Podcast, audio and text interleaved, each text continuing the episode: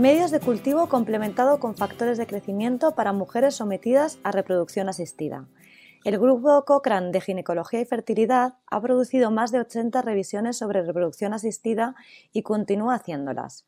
En julio del 2020 agregaron una nueva revisión sobre el uso de medios de cultivo complementados con factores de crecimiento. Este podcast ha sido traducido por Yasmín García y locutado por Monse León del Centro Cochrane Iberoamericano. La reproducción asistida, ya sea la fecundación in vitro o la inyección intracitoplasmática de espermatozoides, brinda a las parejas con infertilidad la oportunidad de ser padres y madres. Pero a pesar de que han pasado más de 40 años desde que nació el primer niño por fertilización in vitro, la posibilidad de tener un recién nacido se ha estancado en aproximadamente un 30% por ciclo se han desarrollado una serie de tratamientos complementarios para tratar de mejorar la tasa de nacidos vivos a partir de la reproducción asistida, uno de los cuales es el medio de cultivo complementario con factor de crecimiento. La fecundación in vitro o la inyección intracitoplasmática de espermatozoides implican una serie de pasos que culminan en la transferencia de un embrión a la mujer.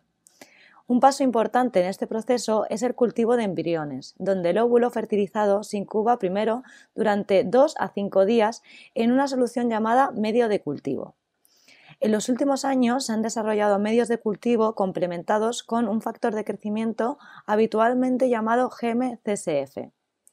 Este proceso se basa en los hallazgos de estudios iniciales en embriones humanos y animales de que GM-CSF mejoró el crecimiento de los embriones y redujo la apoptosis, lo que también se conoce como muerte celular programada.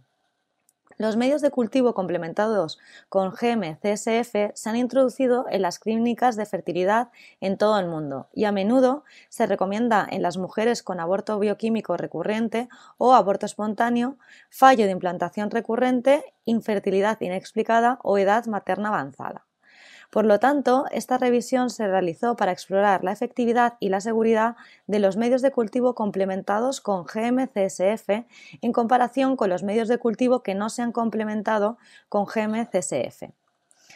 Se han encontrado cinco ensayos aleatorizados, pero solo fue posible incluir tres de ellos en el metaanálisis, lo que permitió utilizar los datos de aproximadamente 1.500 mujeres.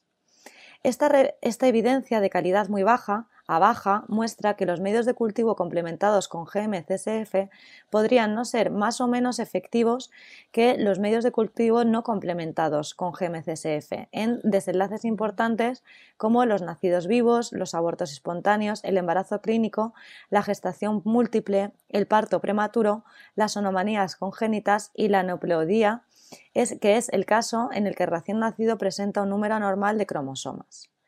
También se analizaron específicamente los dos ensayos aleatorizados que incluyeron a 200 mujeres que habían tenido abortos espontáneos recurrentes o fallos de implantación.